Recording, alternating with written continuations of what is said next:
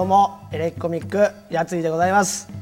今日も始まりました三国志 TV 第9回目でございますね、えー、ずっとですねここ将軍を紹介してきたんですが今日は4人目この武将でございます。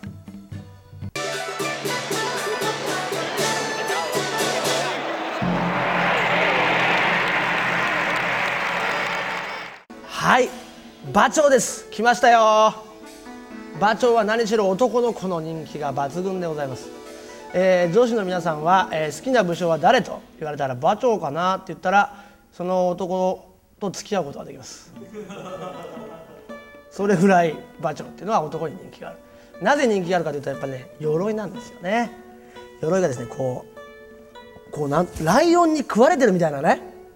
ライオンに食われてるみたいなあの鎧というかあの兜をつけてるんですよ。ライオンにこう食われてる。そういう兜をつけててそれがめちゃかっこいい。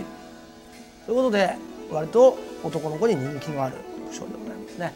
年表を見ていきたいと思います。えー、211年道館の戦いで、えー、関水らと、えー、領州の軍を集めてあの天下の曹操と戦って曹操をなんと追い詰めるという素晴らしい戦いです。まあ、この馬長というのはですねちょっとモンゴルにもかかってるぐらいのところを根城にしていた。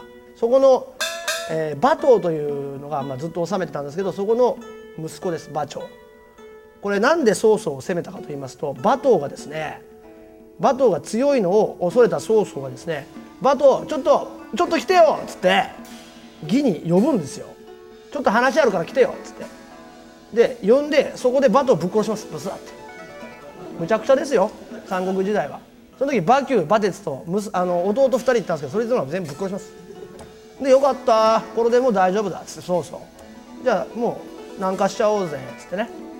どんどんもう北とか大丈夫だ。あんだけ殺しちゃったらもう大丈夫だっつって北からも南に攻めていこうって思うんですよ。その時やっぱ馬長どう思います？親と弟殺されてちょっと来てっつって殺されちゃったんだから。ムカついて「なんだ俺!」ってなって「ふざけんじゃねえよ!」っつって関水というね親父の友達親父の義兄弟の関水先生と共にですね戦いに挑むわけです。もう大軍対将軍ですよ。ただ馬長がめちゃめちゃ強いんですよ。めちゃめちゃ強い。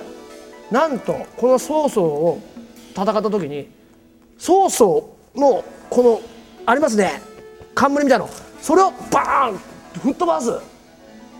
だからもうちょっとで殺せたんですよね。そこまで追い詰めた馬長。めっちゃかっこいい。212年。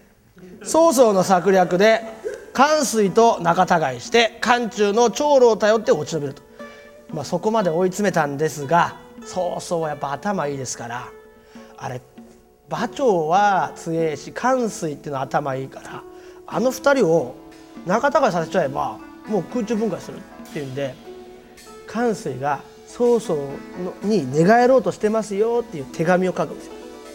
ね手紙。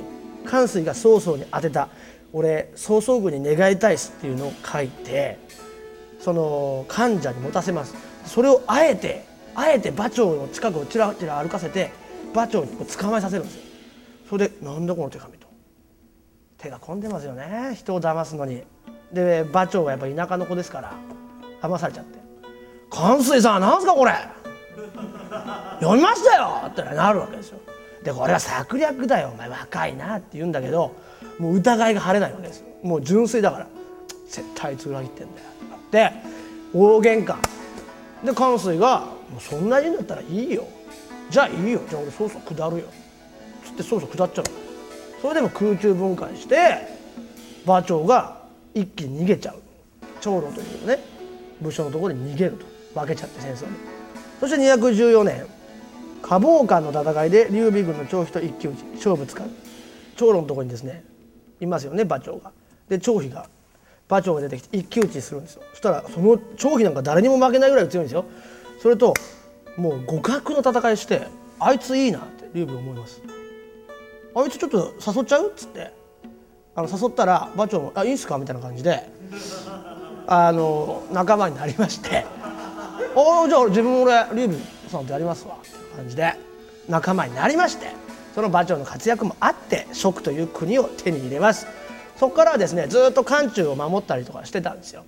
えー、この時にですね張飛とかを差し置いて馬長が漢中を守る大将になったりとかしてまあいろいろ嫉妬とかされたりもしたんですがそんな馬長がいたことによって一切攻めてこれなかった義がそれぐらい強い武将。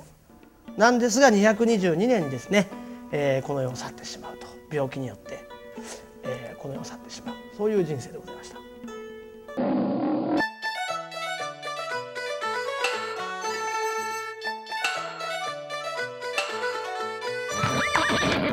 それではこのコーナー行きましょう。発見あのギャグのルーツ!はいというわけでね大盛り上がりでございますけれども、えー、今流行っているギャグは三国志に全てルーツがあるという、まあ、僕のですね暴論をこれからお送りしたいと思います。今回紹介するギャグはこちら。そんなの関係ねえ。ね。もう流行しました。そんなの関係ねえですね。ちょっとね恥ずかしいですけれども。ね。ちょっと恥ずかしいですね。ちょっと本気でやらないとやっぱ恥ずかしいですね。そんなの関係ねえ。そんなの関係ねえ！ねこれでどっちにしろ恥ずかしかったんですけど。そんなの関係ねえ。これもですねお笑い芸人の小島よしおさんのですねギャグでございます。これでですね小島よしおさん一気に天下人に。まあ中国風に言えば天下人になったと。一国一城の主になった。そのギャグでございますがこのギャグこの人にルーツがあったと思います。この方もう勉強しましたね。そうです。呂布でございます。ドワーン！ここ呂布。はい。呂布はね。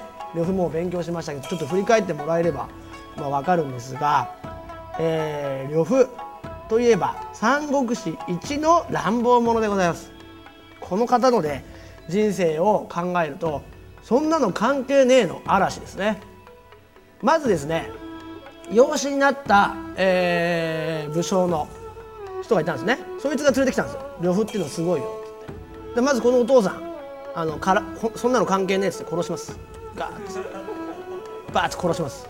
そいつと親子のちぎりを結んだんですよ。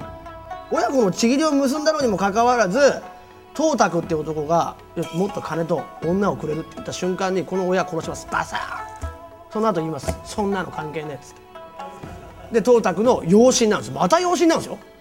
でまた東卓の養子になったら今度朝鮮っていうね綺麗な女の子です。ここに紹介出ますか？はい。こういう女の子ですね。その朝鮮この女の子と付き合いたいばっかりにこの東卓殺します。バサーって言います。そんなの関係ねえっつって。で朝鮮と付き合います。でもう国を追われるわけです。だって親殺しですから。2人殺しですよ。2回同じことやってるんですよ。でも関係ないですよ。そんなの関係ないっつって。もう付き合いたいから。つって付き合っちゃうんです。ブワーいって。で国なくなっちゃって劉備に「ちょっと劉備劉備ちょっと助けてくれよ!」って両方言いに来るわけです。で劉備いいやつだから「あいいよいいよ」っつってみんなが反対するのにあいつは親殺してんだよと。やめときなって言うんだけど劉備いいやつだからいいよいいよいいよ。呂布困ってんだろ。いいよいいよ。いい人じゃないですか劉備呂布そういう恩とか一切関係ないですから。裏切ります。で劉備があの違うところに攻めてる間にその城を乗っ取ります。呂布そんなの関係ないですから。そんなの関係ないですよ。でもう劉備国取られちゃう。んですもう戻れないですから。城なくなっちゃったんで。ああっつって曹操の元に行くんですよね。でやったですよもう。全然。何とも思ってないです呂布は。でその後呂布戦争に対してもそんなの関係ないです。いろんなことみんな考えますよ。あそこに陣を置いた。あの高高台に陣を置いた方がね牙はこう下るスピードが上がってですね。攻撃力が増すんじゃないかとかね。その食料を止めちゃえば飢えて勝てんじゃないかいろんなこと考える。んです呂布一切考えないです。突撃。全部突撃。そんなの関係ないですから。柵とかそんなの関係ないです。一人で行っちゃいます。バーンっつって、まあ、最終的に曹操に捕まって、えー、おっぱっぴっていうわけでございますけどもね。そのようにですねやっぱ呂布の人生を見るとあれ？あれ小島よしおあそこから学んだんじゃないかなそういうふうに思います、えー、以上そんなの関係ねそのギャグのルーツでございました。はいお送りしてきました「三国志 TV」第9回馬長の巻でございました。いよいよ残すところあと一部章で5個章すべて紹介して終えます。来週をお楽しみに